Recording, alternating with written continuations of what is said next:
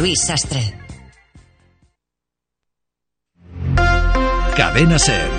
Bejar.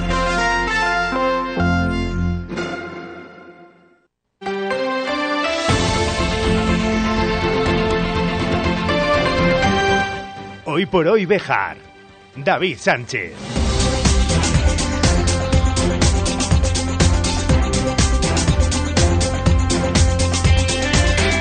12 y 20 minutos de la mañana, muy buenos días, bienvenidos amigos y amigas de la radio, esto es Hoy por Hoy Becarico Marca, es martes 29 de agosto del año 2023. Un programa en el que vamos a hablar largo y tendido de las fiestas patronales de Béjar. Va a estar con nosotros el concejal de festejos, Javier Hernández Carrión, detallando todo lo que va a haber en estos próximos días festivos desde el 1 hasta el 10 de septiembre. Y si nos da tiempo, queremos que se pase por aquí también Iván Parro. Y sin más arrancamos, que a la una tenemos que terminar y si no, nos riñen.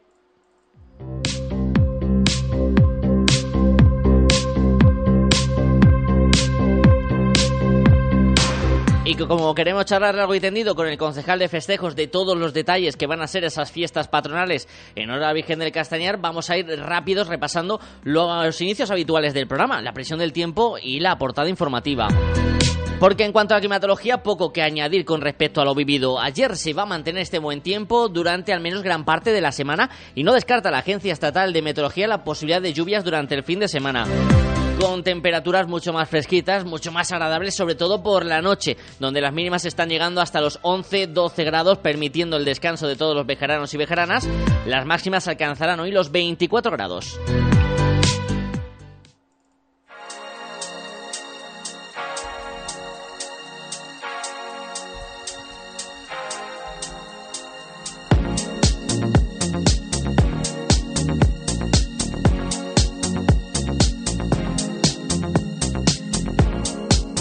Abrimos esta página de actualidad hablando de algo que si paseamos por las calles de Bejar nos puede resultar habitual, encontrar carteles de se venden muchos inmuebles de nuestra ciudad, aunque es menos corriente eh, toparse con pisos en régimen de alquiler, una carencia que los alumnos de la Escuela de Ingeniería de Bejar han trasladado al equipo directivo del centro universitario y que ayer nos contaba. En la sintonía de Bejar el propio director Alejandro Reveriego. Pues sí, hay un problema serio en Bejar con el tema de alquiler de, de vivienda para el curso. Entonces, bueno, pues no sé eh, exactamente cuál es el trasfondo de por qué no hay esta oferta, pero los padres me llegan con los hijos y me dicen, oiga, ¿dónde puedo dejar a mi hijo aquí? Porque no hay residencia de estudiantes. Intentamos ir, vamos a las inmobiliarias, no hay una oferta durante el curso de alquiler de vivienda y, mm, bueno, pues es un problema. Entonces yo he querido dar voz a este problema y por eso bueno, pues te agradezco David la oportunidad que, que me das de mm, utilizar este micrófono para que la gente sepa un poco cuál es la situación. Prácticamente no solamente es que no haya oferta porque sean estudiantes, es que si cualquier persona viene a trabajar a Bejar y quiere buscar un alojamiento eh, de alquiler, lo tiene complicado. Tiene complicado, ¿eh? Hay compañeros aquí en el centro que han tardado tres meses en encontrar un piso de alquiler en Bejar. Y mientras tanto algunos pues han tenido que quedar en Salamanca o ir a otros sitios. Y luego el agravante está con los estudiantes, que parece como que todavía es peor. Y y es que hacía referencia el director a ese motivo por el cual parece que cuesta más esos eh, procesos de alquiler para estudiantes, estudiantes que vienen a estudiar a la ciudad de Béjar, a la Escuela de Ingeniería, que mantiene ese crecimiento de matriculaciones. Y ojo que esto no es nada fútil, ese incremento de matriculaciones se hace sobre todo con chicos y chicas que vienen desde fuera de la provincia de Salamanca, de ahí la importancia que puedan encontrar un alojamiento para desarrollar su actividad académica en Béjar y no se tengan que ir a Salamanca y luego desplazarse a diario entre Bejar y Salamanca. Porque ese joven que estudia aquí y que alquila una casa aquí, compra aquí y consume aquí. Todo es un círculo que tiene su sentido para que se le dé esa importancia a este asunto.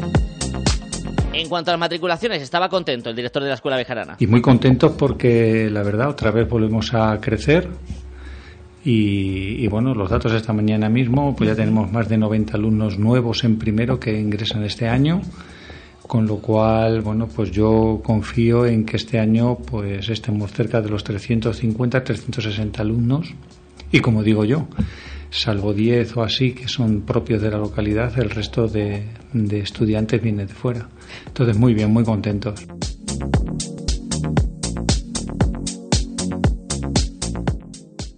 Y en cuanto a la agenda del día, hay actividad hoy por el Centro de Estudios Bejaranos en el Convento de San Francisco a partir de las 7 de la tarde.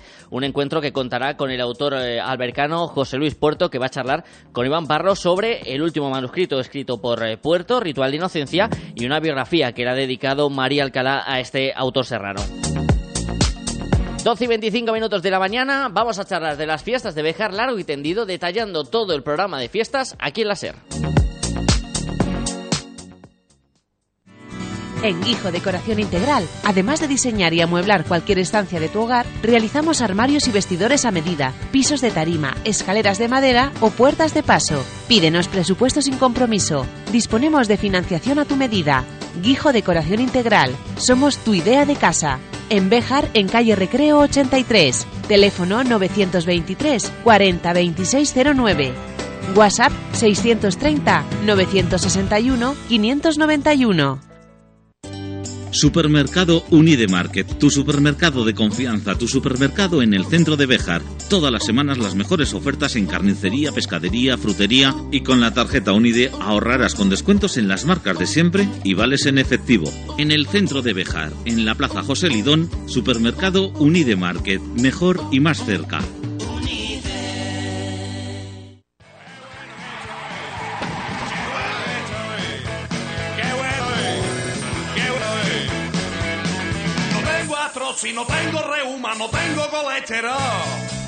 Estamos en la semana de las cuentas atrás para llegar a esas fiestas patronales en honor a la Virgen del Castañar. Este grupo que estamos escuchando de fondo, Mojinos Escocíos, va a ser uno de los protagonistas en los días grandes.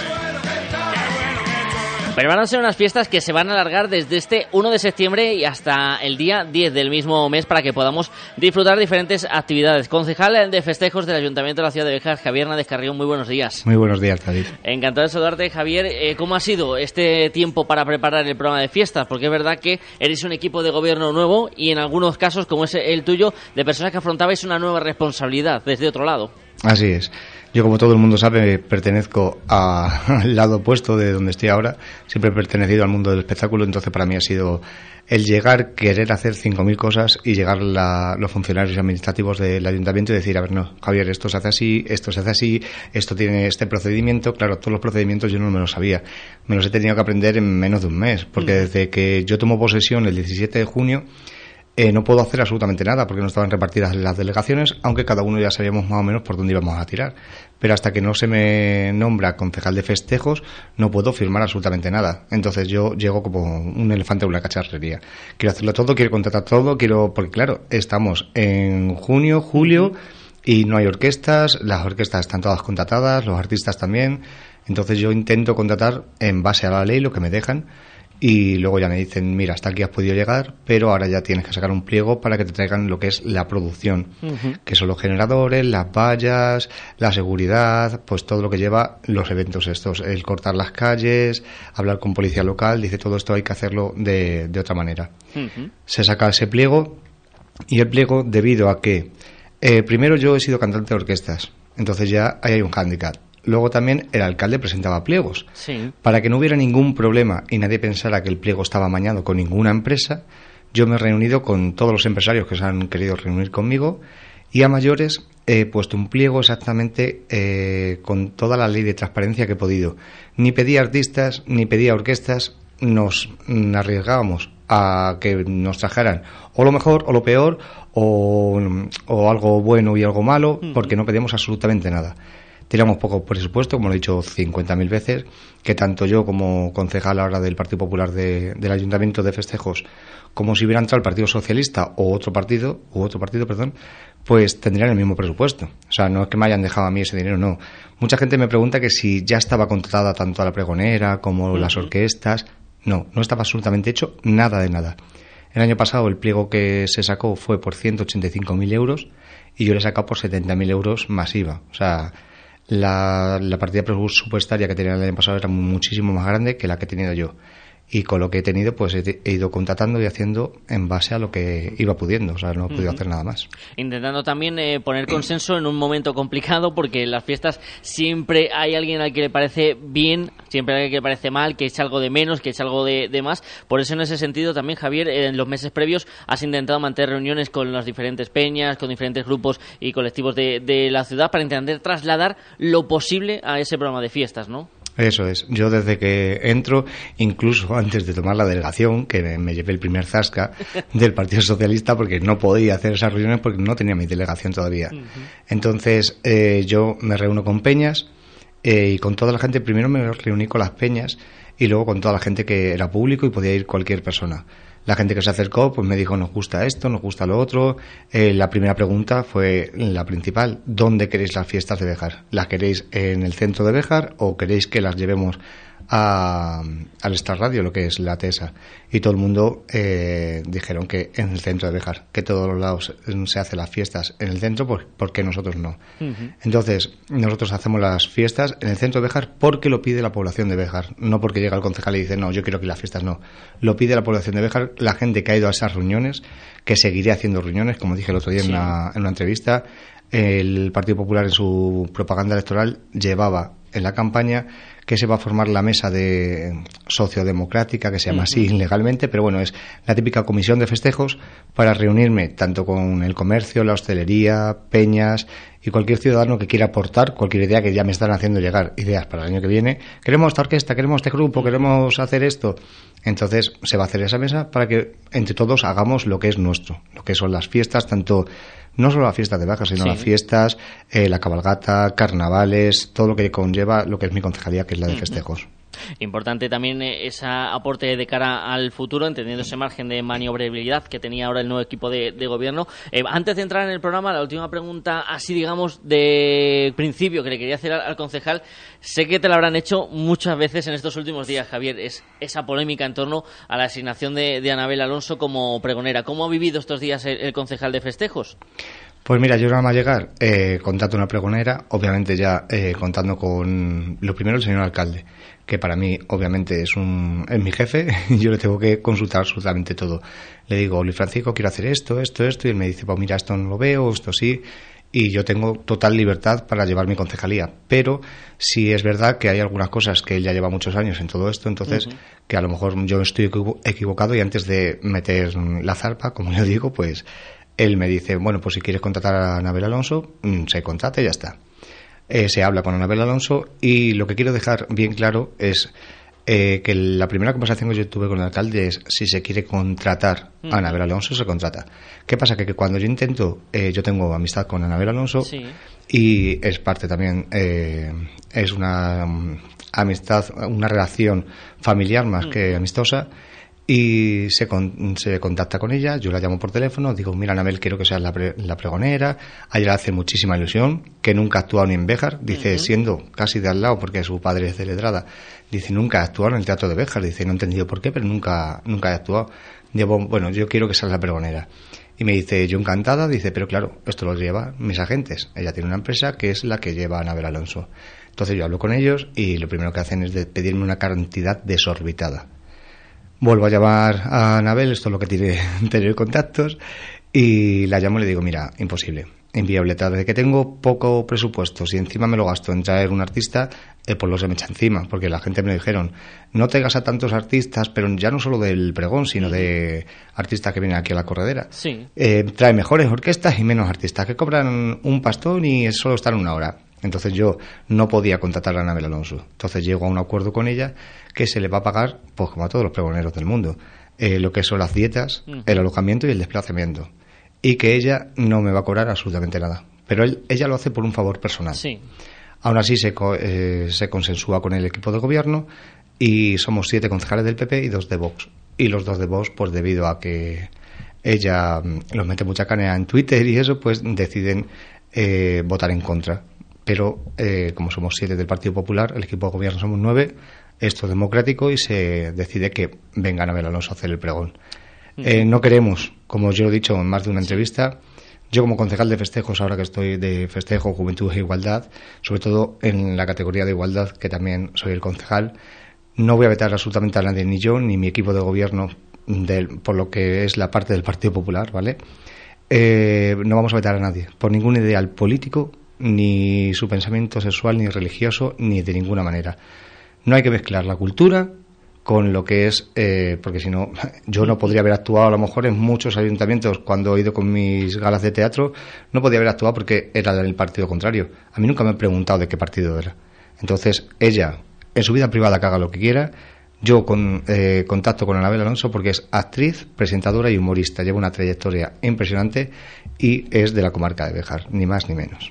Méritos más que suficientes para ser esa pregonera en este viernes 1 de septiembre. Si te parece, Javier, vamos a detallar el programa festivo comenzando desde ese 1 de septiembre. ¿Cuáles van a ser las actividades que están programadas para que todos los bejaranos y bejaranas y visitantes podamos disfrutar? Eso es otra cosa de las que me ha, preguntado mucha gente por la calle, es por qué se cambia el pregón al día 1. Normalmente siempre se hacía el miércoles previo a los cuatro días de fiesta, pero la gente que viene de fuera ve que tenemos cuatro días. Entonces, de cara al turismo hay que ver que tenemos más días. Son diez días lo que hemos conseguido ahora. Si yo pongo el pregón el día 1 y no pongo ninguna actividad, es como si no hubiéramos hecho nada. Otro de, de los motivos para cambiar el día del pregón es que las peñas, mucha de la gente que pertenece a las peñas de Béjar trabajan fuera y un miércoles no pueden venir. A lo mejor te piden el viernes, que es el Día de la Virgen, y ese fin de semana. Pero si yo lo pongo un viernes, pueden venir ese fin de semana, estar en el pregón, bajar al desfile de peñas, que es lo que le gusta a la gente, y luego ya, pues, estar, pues si pueden jueves y viernes, o viernes y sábado, eso ya depende de los trabajos de cada uno. Este año, perdón, como he dicho en todos los medios de comunicación, se hace el día 1 que vemos que no funciona, se cambia. O sea, yo no soy de el día uno se hace sí, sí, sí o sí. No. Vamos a probar a ver si funciona esta fórmula y si funciona, para adelante. ¿Que no funciona? Pues se cambia a como estaba anteriormente y ya está. Otra de las cosas que me han preguntado, los conciertos de las terrazas. Eh, los conciertos de las terrazas fue una idea del Partido Socialista de la anterior legislatura y yo se lo dije en comisiones. Yo las cosas que están bien y que me parecen bien y que funcionan las voy a dejar. No porque entre el Partido Popular va a decir negro porque el PSOE dijera blanco o tú aportas o otro partido anteriormente que estaba Ciudadanos. Ahora mismo vamos a hacer las cosas que funcionen y tenemos que remar todos para el mismo barco.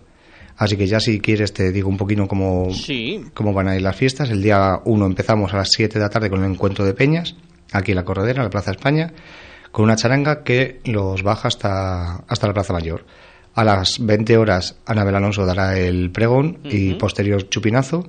El chupinazo, otra cosa que nos ha pasado con el fútbol sala, que a cuenta de ir tarde y mal con todo lo que hemos tenido, se jugará el torneo de fútbol sala, se jugará los días 4, 5 y 6, pero serán los encargados de dar el chupinazo del, año, siguiente, del año siguiente porque este año ya ha sido inviable, ya no, ya no nos daba tiempo a hacer nada.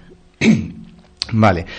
Eh, a las 8, a las 20 horas, como decía, estará Anabel Alonso en el balcón del ayuntamiento, que invito a todo el pueblo de Béjar y toda la gente de fuera que venga a verla. Eh, a las 21 horas, 21 horas será la, inauguración de las casetas en la Avenida del Ejército, enfrente de las Hermanitas. Y a esa misma hora, cuando suba ya toda la gente, empezarán las casetas electrónicas. Las casetas electrónicas, lo mismo, mucha gente me pregunta, y son DJs bejaranos, como Cristian Barata, David Matas, Fran Pei, Bancero, Neila, Rago, que llevaban años intentando retomar esas casetas electrónicas. Mucha gente me dice, pero eso es música electrónica, que es mucho pum, pum, pum, como me suelen decir. Digo, no os preocupéis porque ellos están preparados para empezar a, pinchar su música, pues desde las nueve, que hay gente de todos los públicos que sea un poquito más comercial, para luego ya ir entrando a la noche e ir metiendo la calle que ellos meten. Pero al principio será música más comercial, ¿vale? El sábado día 2 empezamos, seguimos con los conciertos de las terrazas y luego a las 19 horas en la caseta municipal que vamos a instalar, aparte de las casetas que montan los esteleros, este año mm, montamos una caseta municipal que también está en la Avenida del Ejército. Y se van a hacer actuaciones, eh, por eso se monta, para que tengan... Mucha gente me pregunta, ¿pero quién lleva la barra? Nadie. Es una caseta única y exclusivamente con un escenario para que se hagan actuaciones. Las barras las llevan los hosteleros de las casetas, que son los que han pagado por, por estar ahí, y lo los que hay alrededor, claro. Y ese día, pues, como bien digo, a las 19 horas será la presentación del musical del taller de, de Chabela Torrico, Un Paso Adelante. Y eso será a las 19 horas en la caseta que tiene 37 niñas preparadas eh, para darlo todo en menos de un mes, casi un taller de verano, y están encantadas de poder no solo actuar en Beja, sino actuar ahí en, la caseta municipal delante de todo el mundo. Luego, a las 20 horas, eh, seguimos con, con, los conciertos de las terrazas y a las 23 horas en la caseta, cuando haya terminado lo de Chabela, será un tributo al mejor rock español del grupo Distrito Pop. Y se acaba Distrito Pop y la gente continúa en las, en las casetas y el sábado 2 lo terminamos. El domingo 3. El domingo 3 eh, por la tarde habrá una actuación del grupo A Mi Aire, pero más que actuación, aquí invito a todo el mundo porque se van a vestir las chicas del grupo A Mi Aire de sevillanas, que es lo que ellas más llevan, flamenco y todas esas cosas, y lo que van a hacer es pues animar, animar la zona de las casetas y la gente pues mm, ellas mismas ceden trajes y se invita a que la gente se, se ponga un traje de flamenca o un traje de corto de hombre, lo que quieran, y con los hosteleros de las casetas vamos a intentar hacer una promoción de que quien vaya vestido pues tenga pues un finito, un sí. alguna cosa para animar un poquito el ambiente. Y luego a las 21 horas seguimos con, con los conciertos de las terrazas. El lunes 4 a las 18 horas estará la música en las residencias, que obviamente no nos hemos olvidado de las residencias. Y a las 20.30 seguimos con los conciertos de las terrazas. Y a las 22.30 otro concierto, pero es en la caseta municipal. Esta vez es para las terrazas de las casetas. Tocarán dos grupos vegetanos para animar también lo que es la zona de casetas. El, vamos por el miércoles 6. El, martes 5. El martes 5, perdón. Seguimos con la música de las residencias y concierto también en, las terrazas, como se venía haciendo desde el pasado domingo. Y ahora entramos en el miércoles 6, que es uno de los primeros días grandes de, de fiestas ya. Venga, el miércoles 6 a las 17 horas, música a las residencias, empezamos. Y a las 18.30 seguimos con mucha música a las residencias. Y a las 19 horas en la caseta municipal habrá una actuación de flamenco con Chabela Torrico y Stephanie Torrico. Hmm. Una actuación que hacen ellas en la caseta municipal. A las 21 horas, el niño de Boadilla, Sergio González, que ha sido semifinalista en programas como Atubera, estará en la caseta municipal. El por qué se pone eh, esta actuación eh, del niño de Boadilla el día 6 ahí, porque se pone la actuación de Chabela, que es flamenco, y luego el niño de Boadilla, que es copla. Entonces yo lo denomino como el día de los mayores, un poquito para que tengan un hay que tener para todos los públicos. Luego, a las 12 de la noche, empieza la gran orquesta, París de Noya. ¿Qué pasa? Que cuando hablamos con la orquesta París de Noya, nos dicen el tiempo que van a estar actuando y se nos queda corto en base a los permisos que nos da la Junta. Entonces, seguidamente, cuando acabe la orquesta París de Noya y en base a lo que nos permite la Junta, eh, se pondrán en la caseta municipal pues unos DJs, una sesión de DJs para que la gente pues pueda seguir con la fiesta. Luego, el jueves día, día 7, a las 14.30, la paella solidaria en el Castañar y quiero dejar desde aquí claro que a día de hoy me siguen llamando, lo hemos puesto en todas las redes, pero aún así me siguen llamando que por qué no pueden comprar el ticket de la paella. Todo el mundo puede comprar el ticket de la paella. Lo que pasa es que ese día, al igual que te decía, el Día de los Mayores, este es el Día de la Juventud y de las Peñas. Pero cualquier ciudadano y ciudadana puede ir a la oficina de turismo y por un euro contribuir con la, con la causa del cáncer infantil de la Asociación de Cáncer de Béjar, no nacional, sino una asociación que se ha creado gracias a Elías y, y Lourdes Merchán, que era la presidenta del cáncer que tenemos aquí en Béjar y ese euro va destinado todo a ellos. ¿Por qué pongo ese euro? Por, por, lo menos para ayudarles un poquito que están en los inicios y para ayudarles. Pero todo el mundo puede optar, de hecho, invito a que vaya todo el mundo a por el ticket, porque siempre sobran donaciones. Entonces no vamos a tirar comida habiendo de sobra. El otro día le pregunté a la de la oficina de turismo y me dijo que iban como unas 300, así vendidas más o menos. Eh, tenemos bastantes más, así que nadie se va a quedar sin el ticket de, de la paella. Y si alguien se queda, que no se preocupe, que lo vamos a ampliar. O sea que eso no hay ningún problema. Como bien digo, a las 14.30 la paella y luego a las 17 horas el humor amarillo en la Plaza de Toros, para las peñas, como todos los años. Lo del humor amarillo, lo mismo. Me pedían un Gran Prix con vaquillas y yo cuando hablo con las peñas le digo, a ver, tener vaquillas se necesita ambulancia, un soporte, eh, hay que lanzarse a las vaquillas porque jugáis con ellas claro, muchas peñas me dicen, mm, nosotros llevamos mayores, tenemos trabajo, tenemos hijos, mm, la vaquilla no la vemos. Pues este año se hace el humor amarillo, se han cambiado las pruebas para que sean distintas, otra empresa distinta y vamos a ver cómo funciona. ¿Que el año que viene quieren vaquilla? Pues se pondrá la vaquilla. O sea, no, yo no tengo ningún problema. Yo hago lo que me pide la gente, que pasó, soy el representante de la gente. Luego a las 20.30 tendremos en el teatro el gran circo acrobático, eh, el patio butacas, eh, primer piso, 24 euros y el resto 20. Ujú. ¿Vale? Luego a las 23 horas, la artista Cecilia Zango. Volvemos a lo mismo. ¿Quién es Cecilia Zango? Porque yo leo todas las redes sociales, aunque no, con- no contestemos, nosotros leemos todo lo que ponen. Cecilia Zango es una artista que a mí, gente de las peñas, gente, gente adolescente, me piden esa artista. Entonces yo entro a ver quién es esa artista, qué música lleva, es un tipo así como Rosalía, un Sí. trap, rap o algo así. Y yo no la conocía tampoco, porque me dice, ¿la conocería el concejal? No, el concejal ni siquiera la conocía. A mí me la piden. Yo veo que podemos hacer la contratación con esa artista y que está disponible. Así que encantado de la vida. Espero que le guste a todo el mundo y sobre todo a la, a la juventud, que es la que me lo ha pedido. Y seguido de Cecilia Zango, la macrodiscoteca Renovation Experience. Esta macrodiscoteca, el otro día en Viticudino, por ejemplo, metió a 10.000 personas.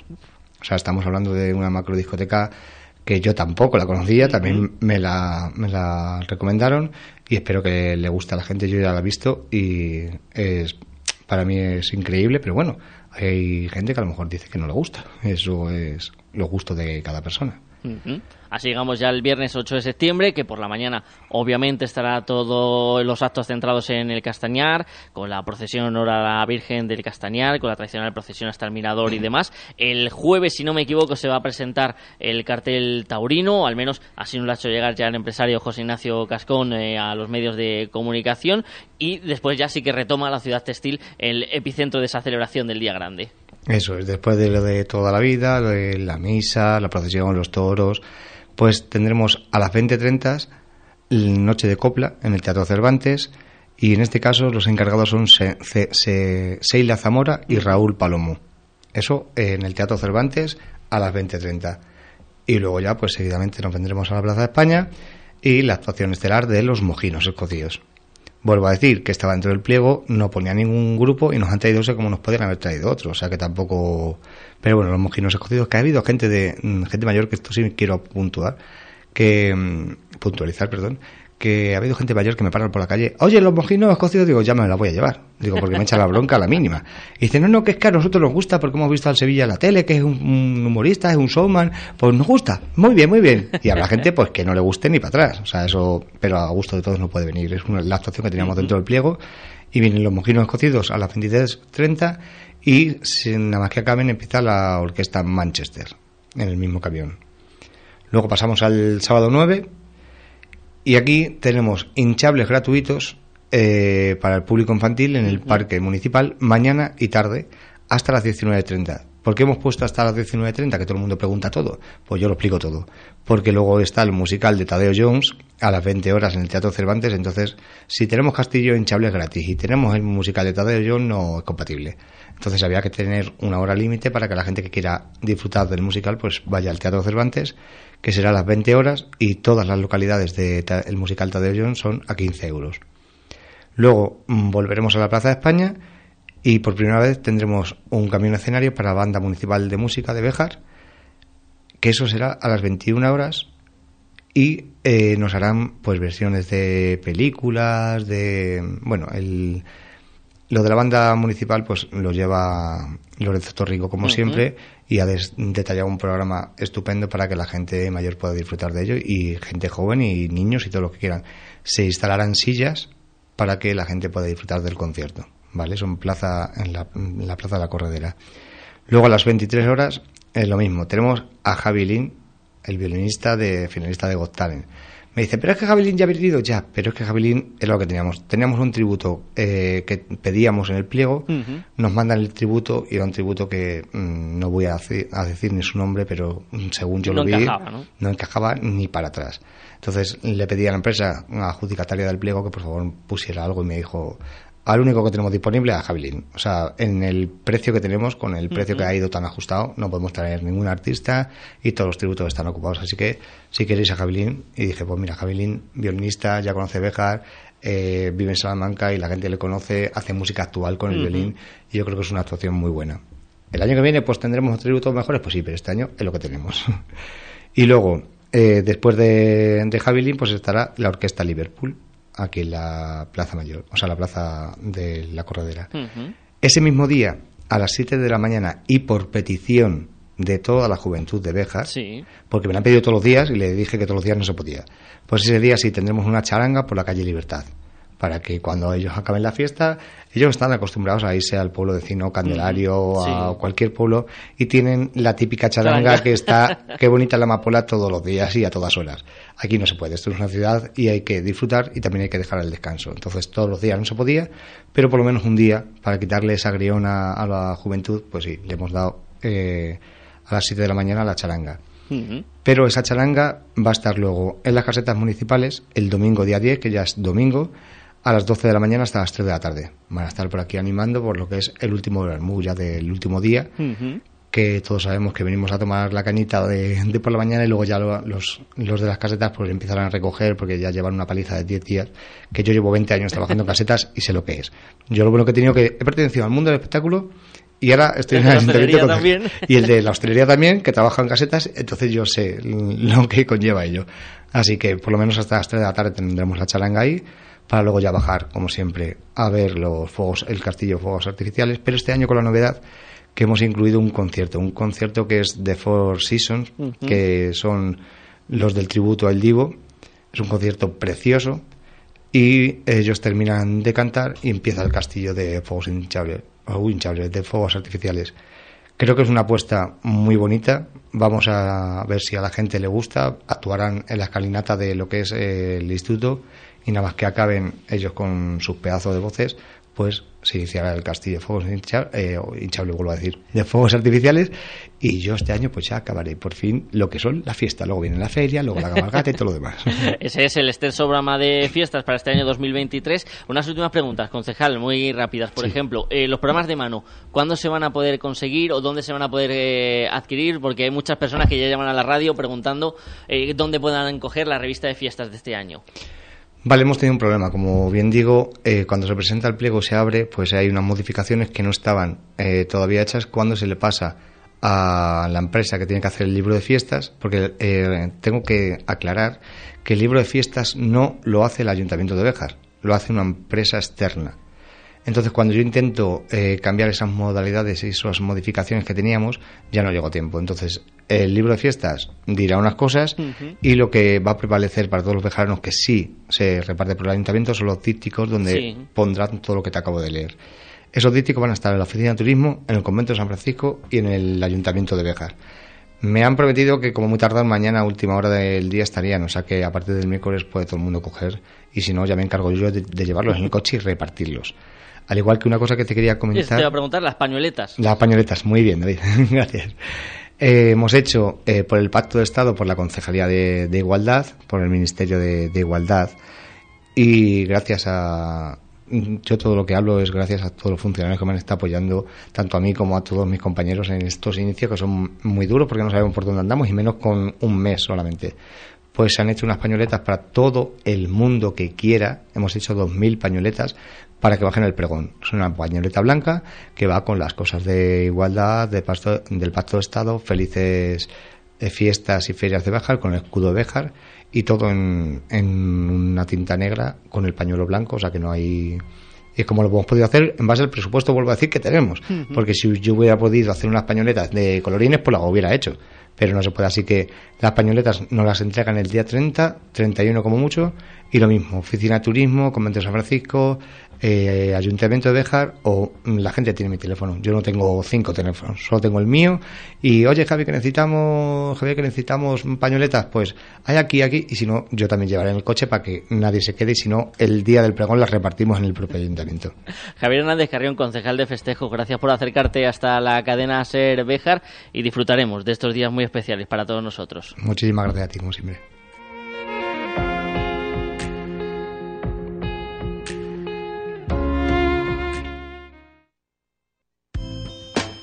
En Residencial Beleña se sentirán como en casa. En un entorno natural y con amplias zonas de recreo, nuestros residentes cuentan con actividades diarias de fisioterapia, hidroterapia, animación sociocultural. Tramitamos ayudas de la dependencia y plazas concertadas. Residencial Beleña, una solución para cada necesidad. 923 38 1023 y en residencialbeleña.es. Piensos Damián, piensos molidos y granulados para vacuno, ovino, caprino, porcino, gallinas, directamente del molino al animal. Piensos Damián, primeras marcas y amplia gama de alimentación, accesorios e higiene para tus mascotas. Piensos Damián, en Béjar, en la Rotonda de Palomares y en la entrada de Sorihuela. Piensos Damián, apoyando a nuestra ciudad desde hace más de 50 años. El Chiringuito de la Alquitara es el sitio para disfrutar y relajarse este verano. Raciones, cócteles, tapas y los mejores atardeceres junto a las piscinas de la Cerrallana. Todo lo que te gusta de la Alquitara al aire libre junto a la Cerrallana. El Chiringuito de la Alquitara. Si aún no lo has hecho, descúbrenos.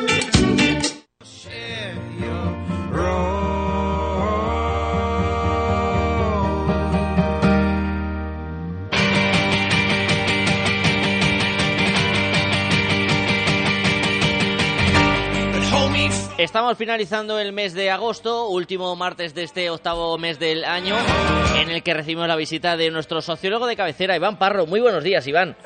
Muy buenos días, David. ¿Qué tal? Muy bien, encantado de saludarte. Además, con un tema que ya deslizábamos en la última entrega y que nos viene como anillo al dedo. Vamos a hablar del síndrome postvacacional, porque queramos o no, Iván, las vacaciones siempre se acaban. Sí, siempre se acaban, pero siempre vuelven a venir. O sea que. Bueno, pero, pero de aquí a que vuelvan pasan muchos meses. Sí, eso también. Pero bueno, en este intervalo tenemos la idea o tenemos la conciencia, podemos estar tranquilos que volverán. No es que vayan a desaparecer del todo. Entonces, bueno, hoy sí, como bien dices, vamos a hablar de este síndrome o de lo que se conoce o lo que se denomina síndrome postvacacional, un poco también intentando dar algunas ideas y sugerencias a nuestros oyentes para afrontar de alguna manera lo mejor posible esa vuelta al trabajo que siempre es un poco dura. Y lo primero de todo sería, Iván, intentar definir un poquito a qué nos referimos con síndrome postvacacional, cómo afecta exactamente al cuerpo y cómo lo podemos explicar de la manera más eh, real posible. Pues la verdad es que lo primero que tenemos que destacar es que no hay un consenso común dentro de las comunidad científica acerca de la definición exacta y concreta de lo que se conoce como síndrome postvacacional.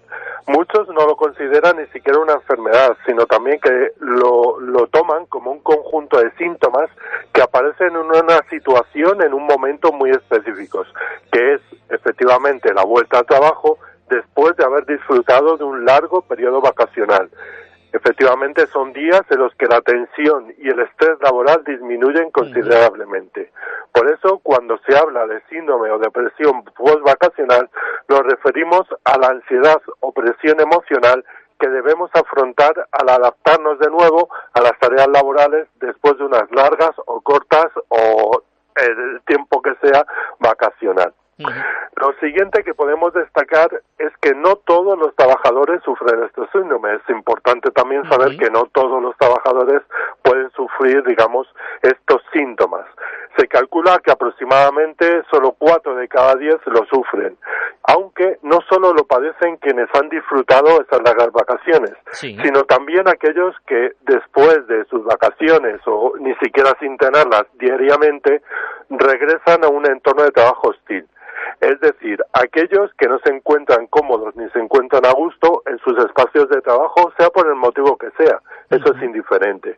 Porque, pero es que este síndrome atacará también a aquellos trabajadores que muestren menor tolerancia a la frustración y a una capacidad muy importante que creo que debemos tener todos y que es y que está en el origen de, de nuestra condición que es la capacidad de adaptación.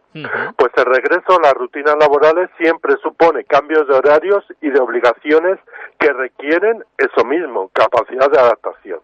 Invito a nuestros oyentes a que cada uno reflexione y piense si esa vuelta al trabajo les ha supuesto un cambio importante en todos los niveles, como hemos comentado hasta ahora, y se pregunten si tienen esa buena predisposición al cambio o si por el contrario son de aquellos que se frustran si no ven resultados inmediatos o por el contrario, si les afectan mucho esos cambios. Importante una cosa que has comentado, Iván, que es que no todos los trabajadores sufren ese síndrome postvacacional, que es una palabra que se usa mucho eh, en términos, no sé si jocosos o como habitual cuando uno vuelve de vacaciones, ¿no? Siempre se menciona el síndrome postvacacional y se le quita un poco de, de valor, de la importancia, por ejemplo, de identificar las causas de aquellas personas que sí realmente están sufriéndolo.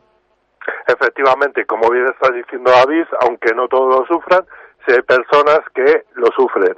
Y para identificar cuáles son los síndromes o cuáles son las causas o cómo podemos identificar este, este síndrome, es decir, qué debe ocurrir o qué se debe manifestar en nosotros o en aquellas personas que estén en principio manifestando este síndrome, pues los síntomas más habituales son algunos que coinciden con otro tipo de enfermedades, ya lo sabemos, pero bueno, apatía, falta de energía, disminución de, la productividad a causa de la dificultad para concentrarse, repentinos cambios de humor, bajo estado de ánimo, decaimiento, sensación de imposibilidad de adaptación al entorno laboral, irritabilidad, cambios en los ciclos y en las etapas del sueño, ya sea tanto por exceso como por defecto, y se complementan a veces con, eh, por ejemplo, episodios de falta de motivación y de interés en general.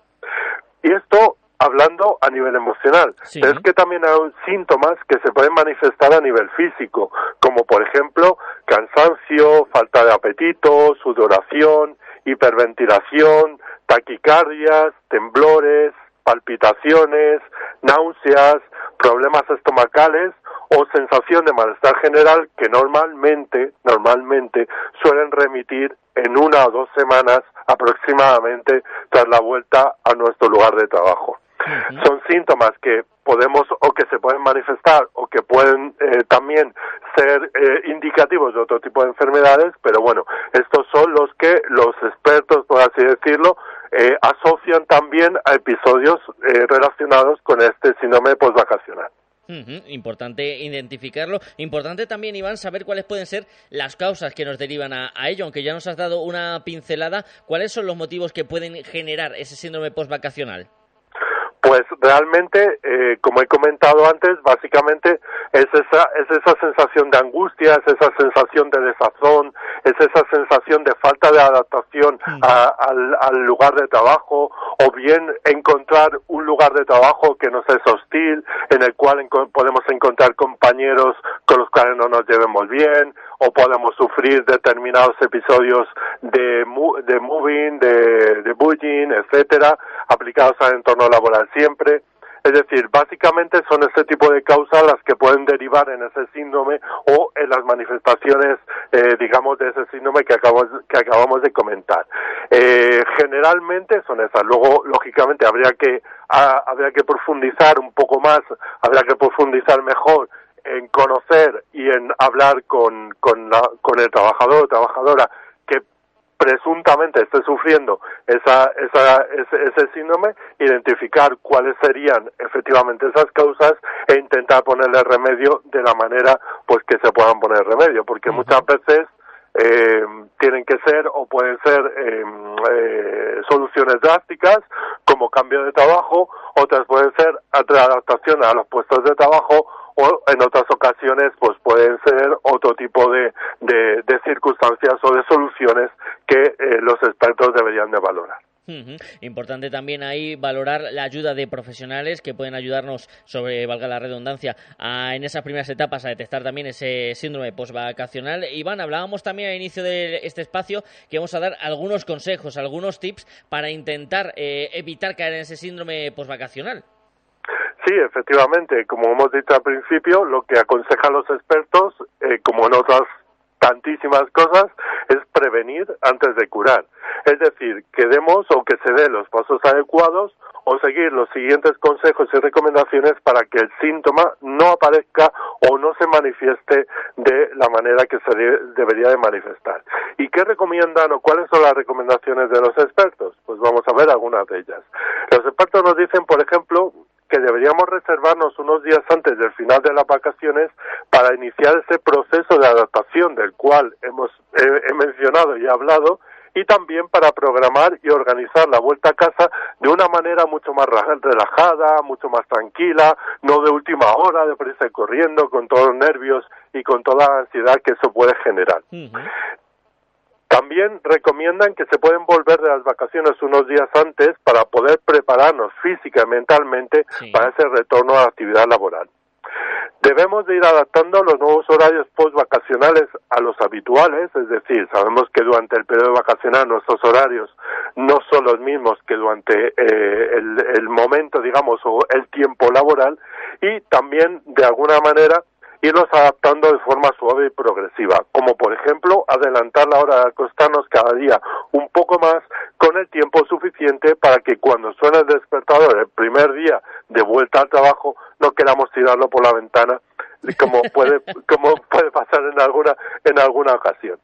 Tenemos que ir desarrollando nuestras actividades habituales de forma progresiva y adaptándolas a la nueva situación, lógicamente, con programaciones a lo largo del día en función de las energías que tengamos o incluso también los expertos dicen en función del humor que tengamos en ese momento. Hay una un poco difícil de cumplir que es evitar el estrés en el trabajo.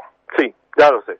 Esta es una recomendación mucho más difícil, pero que también es importante de cumplirla porque realmente evitará muchos de los problemas y de los síntomas que hemos comentado al principio. También recomiendan que intentemos comenzar de manera gradual y progresiva nuestros trabajos, acometiendo en primer lugar, en la medida que sea posible hacerlo, claro, aquellas tareas o funciones que nos resulten más gratas o placenteras, aquellas que más nos gusten por el motivo que sea o con las que nos sintamos más cómodos de llevar a cabo. Es decir, que de alguna manera intentemos comenzar eh, el regreso al trabajo, por así decirlo, de una manera gradual y progresiva, pero con aquellas actividades o con aquellas funciones que más nos gusten. No deberíamos de llevarnos el trabajo a casa, esto es una recomendación general que no solo es para este síndrome, sino también a nivel general, y también los expertos recomiendan que podemos practicar ejercicios y metodologías de relajación para eliminar aquellos pensamientos o ideas de tipo catastrofista o irracional que tan solo nos pueden provocar ansiedad, nerviosismo y todos esos episodios que hemos visto antes. En definitiva, podemos decir que lo más importante de todo es que la vuelta de las vacaciones, el regreso al trabajo, sea lo menos brusca y lo menos traumática posible, afrontando con positivismo y actitud abierta la vuelta a la rutina para combatir y vencer contra la desmotivación y el desinterés que puede a veces suponer la vuelta a la realidad muchas veces a la cruda realidad, desgraciadamente, tras las vacaciones. Juan Parro, antes de despedirte, me gustaría que lanzaras un mensaje de felicitación de esas fiestas que tenemos a la vuelta de la esquina a los oyentes de la cadena SER, porque si no me fallan los cálculos, cuando volvamos a hablar contigo ya habremos pasado toda la vorágine festiva. Sí, desde luego, la próxima vez que hablemos ya habremos pasado en nuestras, nuestras fiestas y como siempre envío a todos los oyentes un afectuoso saludo, les deseo muchísimos éxitos y mucho trabajo siempre y aprovecho, como me estás diciendo y me estás sugiriendo, que, eh, que eh, felicitar a todos bejaranos y bejaranos las fiestas en honor a nuestra patrona, que lo disfrutemos por supuesto, pero también y muy importante que nos respetemos.